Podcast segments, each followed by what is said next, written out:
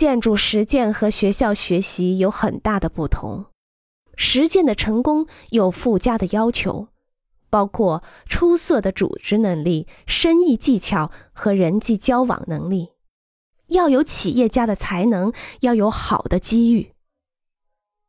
如果你想开办自己的公司，那么你面临的问题将会是：我应该首先开公司，还是先培养潜在客户，然后再增加自己的知名度？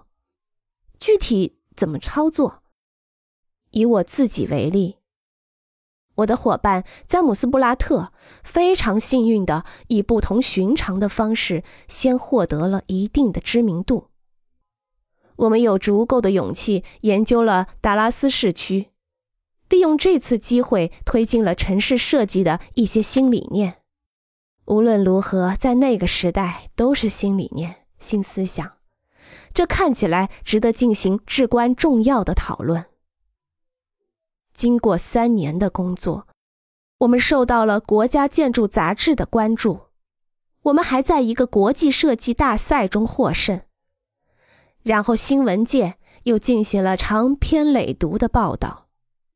尽管我们依然是其他公司里的年轻人。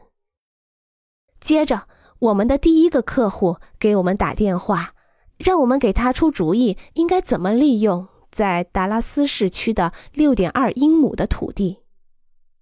我们商议了一份合同，给他设计了一个高密度多用途的开发计划。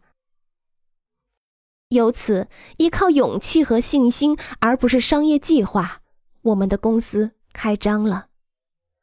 在随后的三十五年里，布拉特、鲍克斯和亨德森都成了闻名遐迩的人物。